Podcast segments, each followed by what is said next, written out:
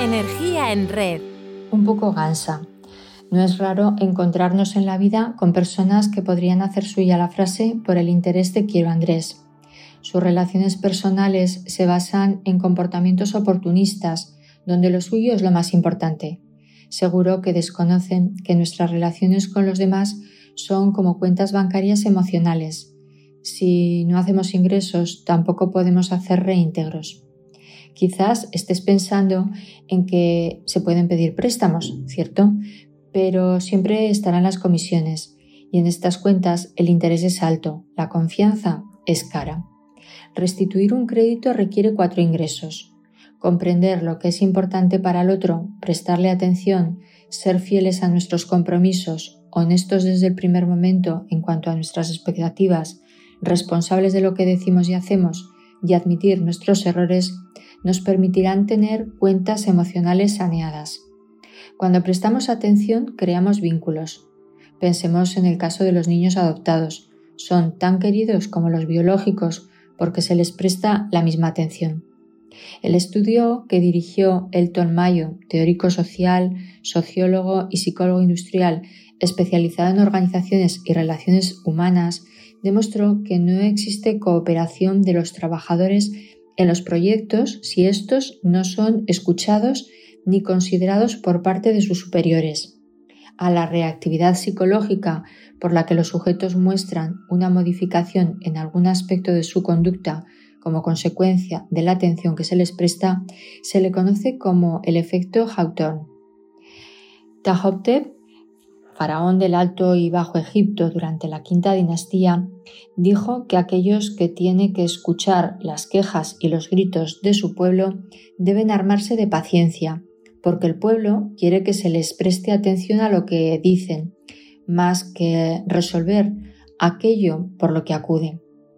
Un líder que quiere influir en su equipo para lograr los objetivos debe prestar atención a las necesidades, que no deseos, de sus colaboradores y comprometerse con ellos. No hacerlo le llevará a un escenario en el que las personas quedan deshumanizadas y se propicia un contexto favorable para problemas y conflictos. James Hunter, en su libro La paradoja, un relato sobre la verdadera esencia del liderazgo que no debes dejar de leer, habla de los líderes que propician estos ambientes y los denomina líderes gaviota, aquel que sobrevuela periódicamente el área haciendo mucho ruido, lo caga todo, se puede comer tu almuerzo y luego se va volando. Si algo debemos hacer bien todos, y no solo los líderes o los psicólogos, es escuchar.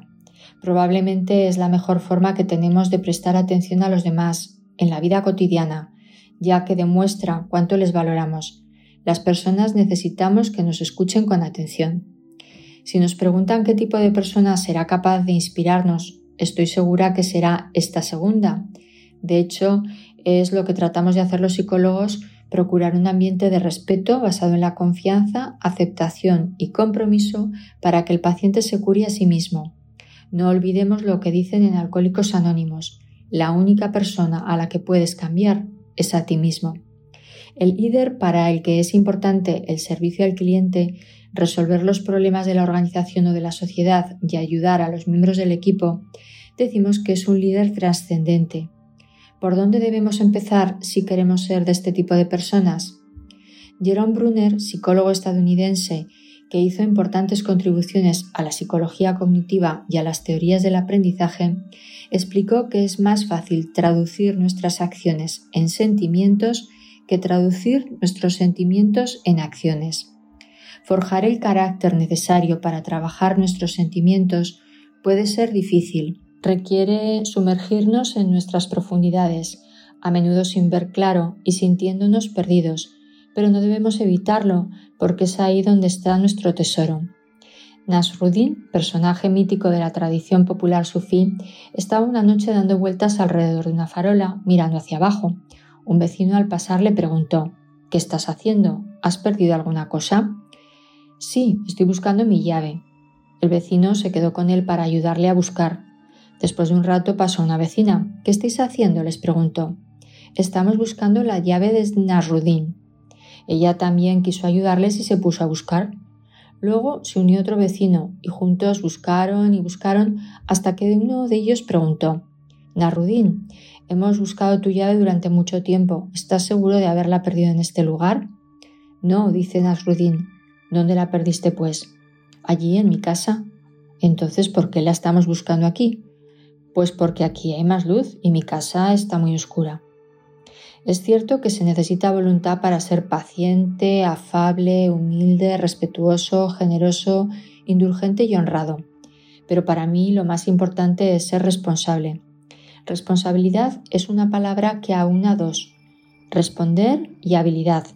Ya sabes, capacidad para responder ante las situaciones. ¿Qué ocurre cuando nuestro competidor arrasa en el mercado? ¿O los costos amenazan la rentabilidad de la empresa que lideramos? Si fueras un cazador de talentos y acudiera a ti el líder de una organización en apuros buscando nuevas áreas de confort, ¿valorarías a priori que una de sus competencias es el compromiso?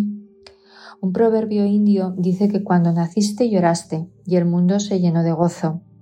Vive tu vida de manera que cuando mueras el mundo llore y tú te llenes de gozo. El gozo nace del compromiso con los demás, del amor, aunque en nuestra sociedad sea muy común buscar los gozos a la luz de las farolas del dinero, del prestigio y del poder, que solo iluminan vidas felices, carentes de conciencia, que las acuse de nada. Les preguntaron a cien ancianos de más de 90 años que si volvieran a vivir, qué es lo que harían de forma diferente. Respondieron que tomarían más riesgos, reflexionarían más y harían más cosas por trascender y poder dar una buena respuesta a la pregunta de qué había servido su vida. La regla de oro de nuestras vidas y también del liderazgo es el compromiso, el dar lo mejor de nosotros hasta el final. Cuando nos almorzamos unos huevos fritos con chorizo, ¿quién se ha implicado y quién se ha comprometido? Quizá la gallina dio algo de sí, pero el cerdo lo dio todo. Es cierto que todo el mundo quiere cambiar el mundo, pero como dijo Tolstoy, Nadie quiere cambiarse a sí mismo. El liderazgo es como el amor, requiere atención, como hemos dicho antes, pero también aprecio y aliento. Imagina por un momento que en los votos matrimoniales tu pareja te dice, querido, querida, te amo. Si alguna vez se produce algún cambio, ya te lo comunicaré. Y por cierto, no hace falta que te preocupes, traeré todas las semanas la paga a casa. Bueno, no te rías y piénsalo. Sasa Gabor, famosa actriz de Hollywood y Broadway, dijo que amar a 20 hombres en un año no es nada comparado con amar a uno solo 20 años. Y sabía de lo que hablaba. Se casó nueve veces, ocho de sus matrimonios duraron entre apenas unos meses y un máximo de cinco años, y solo el último se vio interrumpido después de 30 cuando su corazón se paró. Cuando las parejas comienzan una relación y se casan, están muy enamoradas. Pero, ¿qué pasa cuando los efluvios hormonales dejan de manar? ¿Qué sabe de compromiso el líder gaviota? Creo que desconoce el afable ola que convierte la relación con un compañero en fructífera. No sabe de la generosidad de las tareas de casa. Carece del heroísmo honrado y humilde que se necesita para pedir disculpas si algo salió mal y no tiene ni la pérdida de memoria que da la indulgencia, ni el dominio que forja la paciencia. Ignora que el respeto, el servicio y el sacrificio son las competencias personales que iluminan una vida que haya valido la pena. George Washington decía lo mismo con otras palabras. Sed amables con los demás. Hasta donde lleguéis en esta vida dependerá de cuán cariñosos seáis con los más jóvenes, cuán compasivos con los mayores, cuán comprensivos con los rivales, cuán tolerantes con los débiles y con los fuertes, porque en esta vida algún día habréis sido todos ellos. No sabía que el ganso asiático logra sobrevolar el Himalaya en solo ocho horas. Vuelan de noche, sin viento, cuando las condiciones son relativamente tranquilas.